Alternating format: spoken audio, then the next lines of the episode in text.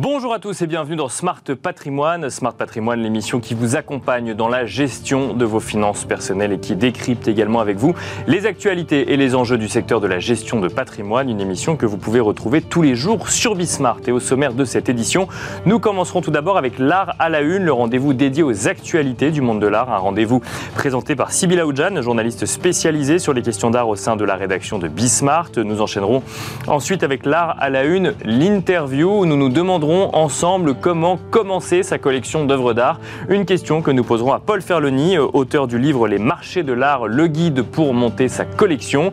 Et enfin, nous finirons cette émission avec Enjeu patrimoine, un enjeu patrimoine où nous reviendrons sur la hausse des rendements des fonds en euros. Nous essayerons de comprendre quels sont les mécanismes derrière qui ont permis d'afficher des rendements plus élevés en 2022. C'est tout de suite dans Smart Patrimoine.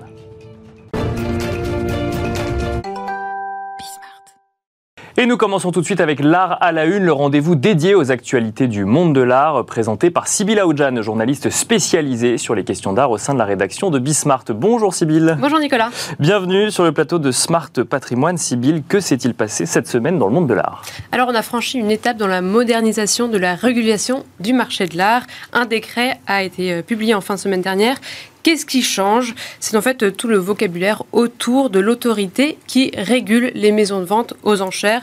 On ne parle plus de conseil des ventes, mais on parle désormais de conseil des maisons de vente. Et ces représentants seront élus par les, conseils, par les membres du conseil et plus nommés par le gouvernement. D'autre part, on ne dit plus commissaire-priseur judiciaire ni huissier. Ces deux professions se fusionnent pour donner naissance aux commissaires de justice et leur formation aussi évolue avec une partie consacrée à des stages et une autre partie à la formation professionnelle continue. Donc voilà, il va falloir s'habituer à ce nouveau vocabulaire. Et eh ben on va l'apprendre et s'habituer pour la chronique, notamment euh, l'art à la une. Euh, on revient sur un sujet qu'on traitait aussi régulièrement dans la chronique, euh, Sybille, les restitutions. La ministre de la Culture avait annoncé la mise en place de lois cadres pour les restitutions. Où est-ce qu'on en est aujourd'hui? Oui, elle avait parlé en fait de trois lois cadres différentes qui sont en cours de réflexion. Donc les démarches sont lancées pour l'une d'entre elles, c'est celle qui concerne les restitutions aux pays africains. Euh, Emmanuel Macron est en ce moment même euh, au Gabon, il fait un voyage euh, dans plusieurs pays africains. Il a fait un discours à l'Elysée juste avant son départ dans lequel il a annoncé que le projet serait proposé dans les prochaines semaines au Parlement. Cette loi cadre permettra de fixer la méthodologie et les critères pour procéder à de nouvelles restitutions au profit des pays africains qui le demande. Le président veut aussi mettre en place euh, un partenariat culturel scientifique pour accueillir et conserver ses œuvres, un partenariat qui pourrait s'élargir à l'échelle européenne. Il donne l'exemple du fonds franco-allemand qui, a déjà, qui est déjà lancé et qui euh, fait des recherches de provenance sur les œuvres africaines qui appartiennent à certaines collections. Donc, si je comprends bien, l'objectif est d'accélérer euh, des restitutions comme celles que l'on a pu voir au Bénin, par exemple. Exactement. En fait, par exemple, au Bénin, 26 œuvres avaient été pillées par un général français au XIXe euh, siècle. Elles, sont, elles étaient conservées au musée du Quai Branly. Et euh, entre l'annonce de la restitution par le président en 2018 et la restitution effective, il s'est écoulé trois ans. Voilà, c'est seulement en 2021 que le projet de loi spécifique à cette restitution a été adopté par l'Assemblée nationale. Et on continue avec euh, les actualités donc, de la semaine dans le monde de l'art. La tabatière Choiseul entre dans les collections du Louvre. Oui, le musée du Louvre annonce l'acquisition de la tabatière Choiseul, chef-d'œuvre de l'art de la miniature du XVIIIe siècle. La tabatière, dont la monture d'or date de 1770, est le fruit d'une collaboration entre deux artistes, Louis-Nicolas Blarenberg, célèbre miniaturiste, et Louis Roussel, orfèvre privilégié du roi. Selon le Louvre, cette tabatière est l'un des objets du XVIIIe siècle français le plus célèbre du monde. Elle doit sa réputation à ses miniatures qui représentent le duc de Choiseul, qui était chef du gouvernement de Louis XV. Et sur, voilà, sur ces six petites faces de la boîte sont mises en scène avec une extrême précision les activités quotidiennes du duc Choiseul. Euh, les miniatures d'ailleurs sont réalisées à la gouache. Et alors quel a été le prix de l'acquisition civile? Cette tabatière a été achetée pour 3,9 millions d'euros.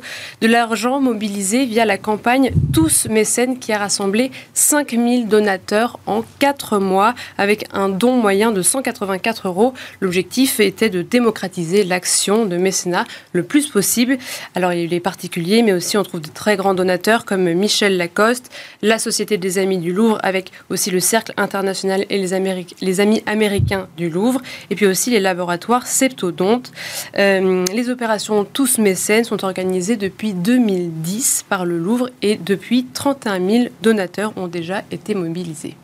Merci Sybille pour ces actualités euh, du monde de l'art. Nous avons à présent le plaisir de recevoir ensemble sur le plateau de Smart Patrimoine Paul Ferloni. Bonjour Paul Ferloni. Bonjour à vous. Bienvenue sur le plateau de Smart Patrimoine. Vous êtes fondateur de Libretis, une plateforme de vente en ligne d'œuvres d'art, mais vous avez également écrit euh, Les marchés de l'art, le guide pour monter sa collection. Et c'est justement le sujet qui va nous animer aujourd'hui, comprendre quelles sont les étapes, les premières étapes que l'on peut mettre en place pour monter sa collection d'œuvres d'art avant d'aller sur euh, la démarche concrète euh, quand on décide de lancer une collection. Une première question, est-ce que tout le monde peut se lancer dans la collection d'œuvres d'art ou est-ce qu'il faut détenir quand même un petit capital ou un petit patrimoine au départ? Alors, pour ce qui est de la... Est-ce que tout le monde peut commencer une, collection d'œuvres d'art? Ce qu'il faut avant tout, c'est ça paraît un peu bateau, mais c'est que la curiosité, c'est l'envie de vouloir monter une collection d'œuvres d'art.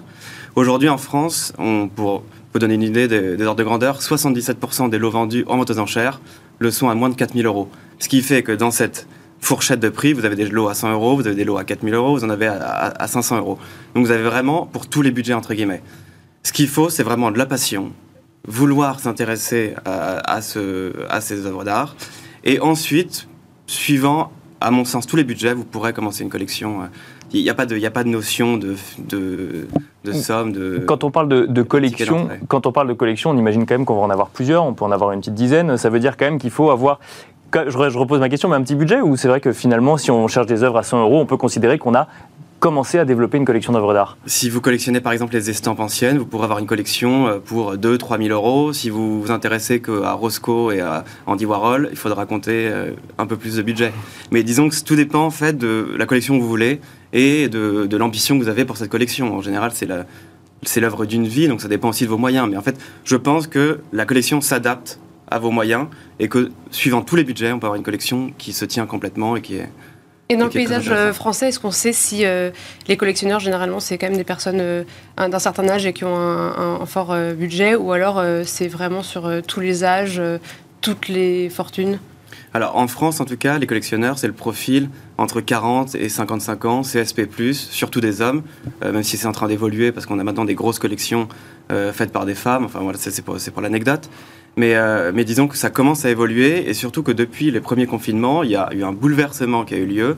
Ce sont les, euh, les jeunes acteurs. Donc c'est ceux qui sont touchés par Instagram, ceux qui sont touchés par les réseaux sociaux et qui commencent à se dire pourquoi pas nous? Et ça, c'est une nouvelle clientèle qui commence à arriver et qui est euh, vraiment chassée par tous les marchands, par les, les maisons de vente.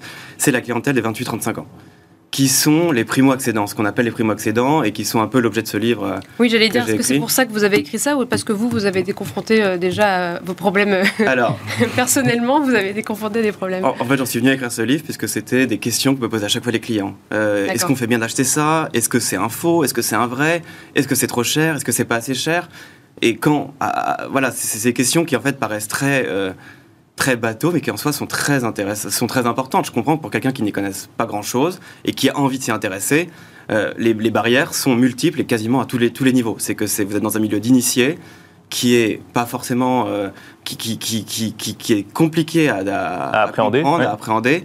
Et voilà. Donc en fait, ce, livre, je l'ai écrit puisque euh, ça permettait de répondre à toutes ces questions des clients euh, et de donner des clés qui sont vraiment très factuelles et très pratiques. Je voulais pas que ce soit quelque chose de théorique, mais quelque chose de très clair pour savoir, bah voilà, qu'est-ce qu'il faut faire pour acheter une œuvre et comment ne pas euh, euh, tomber dans les écueils en achetant un faux. Ça, c'est le pire des cas. Mais, ça, arrive d'acheter un faux quand on va voir un, marchand, un marchand d'art? Ça arrive très souvent, enfin même quand on est marchand, ça nous arrive d'acheter des faux. Et c'est pour ça qu'en fait, une des choses que je mets le plus en avant dans le livre, c'est l'aspect critique qu'il faut avoir envers le livre.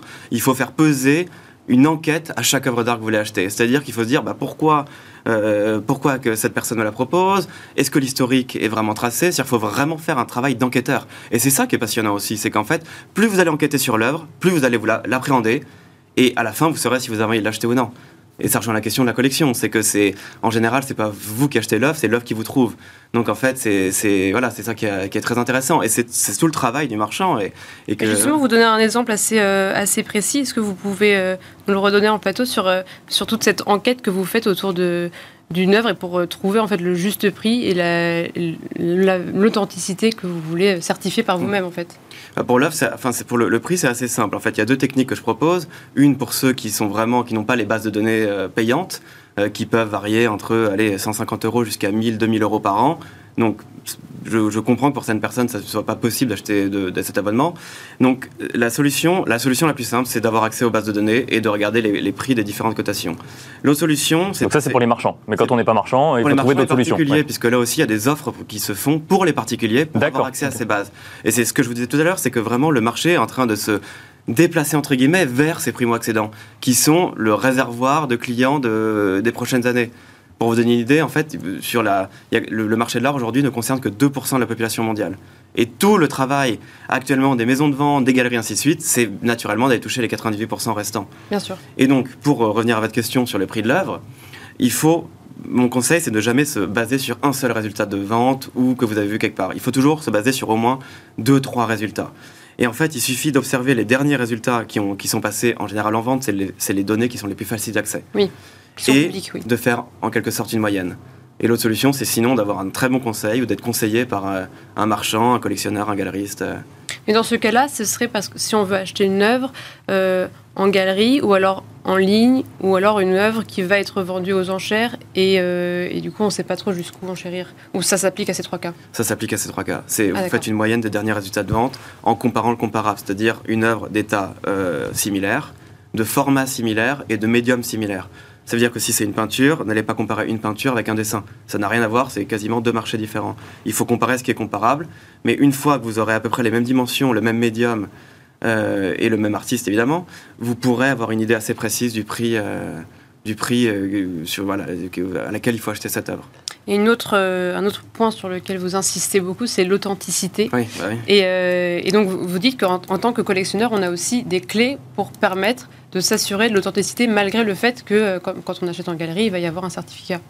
Oui, alors c'est moi ce que je recommande dans le livre et ce qu'il faut avoir, c'est vraiment ce que, ce que je disais, c'est une position critique vis-à-vis de l'œuvre. Il ne faut pas simplement vous dire, bah voilà, je vous donne un dessin du Trilo, c'est un dessin du Trilo. Il faut regarder les certificats, par qui ils sont faits, parce que n'importe qui peut faire un certificat, et il faut être sûr que la personne qui fait ce certificat fait référence sur l'artiste.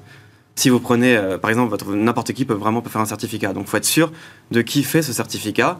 Et ensuite, il faut regarder ce que vous dit le vendeur. Oui, parce qu'il n'y a pas de certification pour les experts, c'est ça N'importe qui peut être expert et déterminer euh, que euh, telle œuvre correspond bien à tel artiste ou, ou autre, c'est ça, En France et même partout en, Europe, n'importe qui peut se décréter expert. Dans les faits, en général, ça arrive peu que des gens se décrètent experts, puisqu'il faut entre 10 et 15 ans de pratique euh, On peut quand même regarder le, la biographie de la personne. Oui, c'est ça, les antécédents. Des gages de qualité, entre guillemets, on ne parle pas de label non plus, mais c'est de faire partie d'un syndicat d'experts. Euh, oui, il y a des cercles. il y a des façons aussi, enfin, il faut, faut, faut, faut, aller voir un expert qui fait partie d'un syndicat et qui fait référence sur tel ou tel sujet. Encore une fois, si vous voulez acheter un dessin du Trilo ou de Van Dongen, vous n'allez pas voir le même euh, expert. Il faut voir l'expert spécialisé suivant l'œuvre qui vous intéresse. Si on revient sur une question très concrète, euh, comment commencer sa collection euh, Est-ce qu'on va chercher, euh, est-ce qu'on va à la FIAC par exemple et on cherche l'artiste dont on pense qu'il va monter ou est-ce qu'on va vers sa première passion? Quelle est la première pierre pour commencer une collection? J'ai envie de dire tout dépend. Il y a autant de collections que de personnes qui veulent démarrer une collection. C'est-à-dire que si vous voulez faire, si vous intéressez à l'art contemporain, oui, ça sera bien d'aller à l'ancienne FIAC mais qui maintenant est Art Basel, mais ça sera bien de, de, de si vous voulez aller sur l'art contemporain, moi j'irais plutôt dans des dans des résidences d'artistes, aller s'intéresser aux, foires d'artistes qui démarrent, euh, sorties des beaux-arts, aller aux beaux-arts, il y a des expositions parfois de groupes, et aller regarder ce qui vous plaît. En fait, pour démarrer une collection, je pense que, et encore une fois, je le martèle aussi dans le bouquin, dans le livre, pardon, c'est la curiosité. C'est-à-dire qu'il faut vous intéresser, voir des expositions, regarder les œuvres qui vous intéressent, si vous préférez l'art abstrait, si vous préférez l'art figuratif, et en fonction de ça, vous allez avoir des artistes qui vous intéresser. Et quand vous aurez ces artistes qui vont vous intéresser, vous allez vous intéresser à eux, acheter une monographie, acheter un livre sur tel, tel, tel ou tel artiste, et vous allez voir si l'artiste vous intéresse toujours. Et je pense que pour démarrer une collection, c'est vraiment, ça se fait presque au feeling en fait. C'est Et c'est pour ça qu'en fait, c'est un marché qui échappe un peu à toute chose Il y très. a beaucoup de subjectivité derrière. donc, euh, Exactement. C'est si vous, on peut pas expliquer pourquoi vous aimez telle ou telle œuvre. C'est ça, ça se fait naturellement. Et une fois que vous serez intéressé par telle œuvre, vous allez commencer à faire des recherches. Et plus vous ferez des recherches, plus vous allez réussir à cibler votre recherche. Pas de- et, et- et vous terminerez par une œuvre qui vous appara- qui, qui viendra à vous entre guillemets. Et comment c'est petit en revanche par rapport à l'artiste euh, qu'on choisit? Comment quoi? Comment c'est petit Dans le sens où on va acheter peut-être des dessins ou des, des lithographies? Oui, normalement l'idée c'est de démarrer. Si, si vous n'êtes pas sûr de, enfin si vous démarrez, il vaut mieux en général ne pas mettre euh, tout votre budget dans une seule œuvre. Moi, je conseille d'acheter plusieurs œuvres de différents artistes et ou plusieurs œuvres d'un même artiste qu'une très grosse œuvre. Euh, après, oui. Si vous, êtes, si vous avez besoin de savoir ce que, de préciser votre pensée entre guillemets et ce que vous voulez faire comme collection, il vaut mieux démarrer par des lithographies. euh, ensuite, vous, vous attaquerez sur le dessin, la peinture et ainsi de suite. Mais pas forcément, parce que vous n'êtes pas obligé d'aller vers, vers la peinture non plus. C'est-à-dire qu'on peut avoir des très belles collections de lithographies, de dessins. Et c'est ce, ce dont je parle dans le livre aussi. C'est qu'il vaut mieux avoir des grandes œuvres d'un petit maître que des euh, petites œuvres d'un grand maître. C'est-à-dire que si c'est pour avoir un, un bout de nappe euh, gribouillé par Picasso, je pense que ça, ça a peut-être moins de sens que d'acheter une œuvre importante d'un autre artiste. Et juste pour terminer, vous, vous pouvez marquer aussi un point sur euh, les terminologies utilisées. Et là, je trouve qu'on n'en parle pas beaucoup, du fait qu'il y a plein de termes qui sont utilisés dans les fiches euh, de marchands, euh, de ventes aux enchères, d'après que, d'après un tel artiste, par tel artiste. Et ça, il faut vraiment être attentif à ces, ces petits mots qui peuvent tromper. Oui, c'est sûr, c'est une terminologie qui est en fait très juridique. hein. C'est des appellations, entre guillemets, qui leur permettent de se protéger juridiquement sur l'œuvre. Donc là aussi, il faut être extrêmement vigilant, parce que c'est pas quelque, quelque chose qu'on vous apprend, c'est pas quelque chose qui, qui est, qui est écrit. On vous donne pas un guide avant d'acheter une œuvre d'art en vous disant attention. euh, si j'ai mis le oui, si, maintenant, si. Voilà, Ouais, maintenant, on vous en donne un. Mais disons que s'il faut faire très attention, et par exemple, vous parliez d'après, euh, quand on dit que d'une œuvre est d'après, c'est-à-dire qu'elle n'est pas originale, donc elle n'est pas faite de la main de l'artiste. Donc il faut être extrêmement vigilant par rapport à, ces, à, ces, à toutes ces dénominations qui, qui, qui permettent de décrire les œuvres d'art. Merci beaucoup, euh, Paul Ferrani. Je rappelle que vous êtes fondateur de Librettis, mais aussi auteur du livre Les marchés de l'art, le guide pour monter sa collection. Merci beaucoup. Merci à vous. Merci également Sybille Aoudjan, journaliste spécialisée sur les questions d'art au sein de la rédaction de Bismart. Et quant à nous, on se retrouve tout de suite dans Enjeu patrimoine. Et nous enchaînons à présent avec Enjeu patrimoine, un enjeu patrimoine consacré au rendement des fonds en euros pour l'année 2022, des rendements plus élevés que les années précédentes. Nous allons tenter de comprendre ensemble d'où vient la hausse des fonds en euros avec Vincent Danis, président de Savignane. Bonjour Vincent Danis. Bonjour Nicolas. Bienvenue sur le plateau de Smart euh, Patrimoine. Alors c'est vrai qu'on a pu assister euh, l'année dernière à un certain nombre de décisions de banques centrales, notamment de hausse de taux, qui ont un impact sur, euh, bah, notamment effectivement sur l'OAT à 10 ans en France ou sur d'autres euh, effectivement indicateurs euh, monétaires ou obligataires. Mais là, si on se concentre plus précisément sur les fonds en euros qui sont eux-mêmes investis dans des obligations d'État, euh, on constate en 2022 euh, des hausses euh, de, de rendement euh, plus ou moins, plus ou moins précieuses, si on, peut le dire ainsi. Si on regarde un petit peu sur les années précédentes, de 2015 à 2021, alors c'est des moyennes hein, que j'ai sous les yeux, puisqu'effectivement il y a plein de, de, de rendements différents et de fonds en euros différents, mais on constate qu'en 2015 on était aux alentours de 2,30% de rendement en moyenne. En 2021, on était aux alentours de 1,28%. Et il semble qu'il s'opère un rebond sur 2022. J'évoquais les hausses de taux de, de banque centrale, puisqu'effectivement, euh, les fonds en euros sont investis sur des obligations d'État. Pour autant, est-ce que c'est ces hausses de taux en 2022 qui expliquent la hausse des rendements en 2022, Vincent Danis? Alors c'est d'autant plus remarquable que 2022 a été une mauvaise année pour les marchés financiers. Pour faire simple, marché actions comme marché obligataire ont perdu à peu près 15% cette année. Mhm. Donc avoir une hausse sensible, plus 0,5, plus 1% selon les fonds, alors qu'on était habitué à un moins 0,2, moins 0,3 par an depuis, comme vous l'avez rappelé, 6-7 ans, effectivement, ça tient presque du miracle. Alors en fait, il y a deux explications possibles. Oui. J'imagine pas celle que je viens de donner, du coup, qui serait potentiellement euh, en lien avec la hausse des taux de la BCE. Non, c'est trop rapide, c'est trop. Ça peut pas avoir un effet aussi immédiat. Alors ça, on peut l'expliquer si on accepte de faire un petit exercice de thermodynamique. D'accord.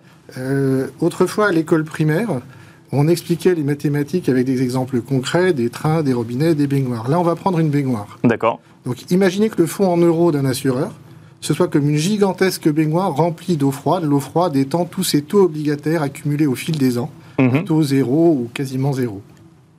Et puis fin 2022, on vient commencer à rajouter un petit peu d'eau chaude dans la baignoire. La question de l'exercice, c'est combien de temps faut-il pour que l'eau du bain se augmente à une température moyenne acceptable? L'eau chaude étant ces nouveaux, ces nouveaux, achats à des taux plus élevés. Des taux de 3% qu'on n'avait pas connus depuis des années. Hmm. En fait, la réponse euh, va dépendre de la taille de la baignoire, va dépendre des assureurs. Mais dans tous les cas de figure, la réponse, c'est un certain temps. D'accord. C'est pas le fait d'avoir ajouté un petit peu d'eau chaude qui va faire que immédiatement vous allez vous retrouver dans une température agréable. Donc, l'explication est autre. Donc c'est pas de ce côté-là qu'il faut chercher l'explication. Mais alors où est l'explication? Donc deux explications possibles. La première, c'est de penser que les acteurs des compagnies d'assurance sont passés par l'école des sorciers à Poudlard, qu'ils y ont appris des tours magiques, qu'ils ont appris un tour nouveau où il suffit avec une baguette de prononcer ce mot augmentato et le taux augmente. D'accord. On va éliminer cette possibilité. oui, c'est ça, on pourrait. et la deuxième possibilité, elle est beaucoup plus rationnelle c'est de regarder ce que les assureurs avaient intérêt à faire pour eux-mêmes comme pour les assurés. D'accord. Et là, on va être beaucoup plus factuel, beaucoup plus rationnel. Quand on regarde ce qui s'est passé en 2022, on constate des chiffres assez perturbants sur les marchés. On constate quoi? C'est qu'on constate globalement que euh, depuis l'Ukraine, les gens étaient prudents. Être prudent, ça veut dire on va aller vers de l'épargne non risquée. D'accord. Ou moins risquée. Donc garantie en capital, par exemple Si possible. Ouais. Et néanmoins, quand on regarde ce qui s'est passé en 2022, on voit que sur une collecte satisfaisante en assurance vie de 14 milliards d'euros, globalement, ces 14 milliards d'euros se retrouvent pour une part avec 34 milliards d'euros de plus de collecte nette, c'est-à-dire entrée moins sortie positive sur les unités de compte. D'accord. Mais 20 milliards d'euros en moins sur les fonds en euros. D'accord. Et là, ça peut être un problème pour les assureurs. Alors même qu'on cherche du moins risqué. Absolument. Hmm. Pourquoi? Parce que dès le mois d'août, on a eu une hausse du livret A à 2%, que comparé à un fonds euro qui était à 1,10, 1,20 euh, fin 2021, avec un 2%, sans frais ni fiscalité, ben, ça a pu commencer à déplacer de l'épargne. D'accord. Et là, ça peut occasionner des transferts de flux. Alors, je reviens un instant à ma baignoire. Parce qu'en fait, c'est un peu différent pour les assureurs. Les assureurs, ils vont avoir un truc dans la baignoire qui n'est pas le même, c'est qu'ils vont avoir des facultés pour pouvoir gérer différemment les obligations par rapport, par exemple, à un fonds obligataire. Mhm.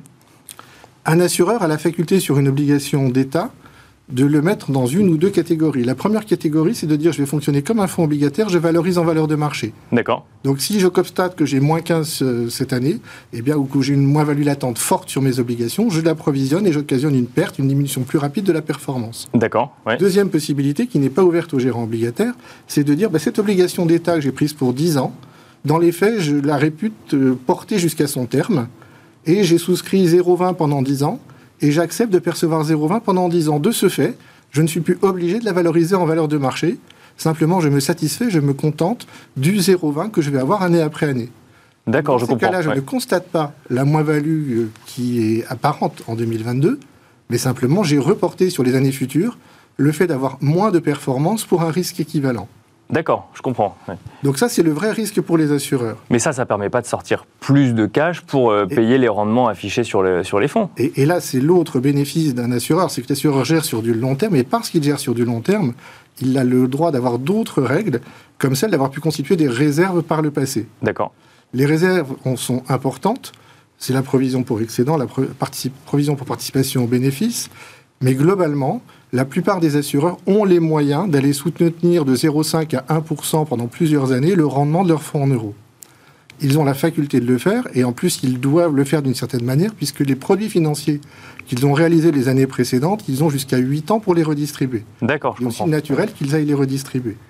Donc de fait, double enjeu 2022, une année dans laquelle globalement les performances sont mauvaises, mais dans lesquels il y a un risque d'hémorragie, de fuite des capitaux vers d'autres types de produits d'épargne. Et donc, de fait, l'impérieuse nécessité d'aller euh, soutenir la performance des fonds en euros en allant puiser dans ses réserves.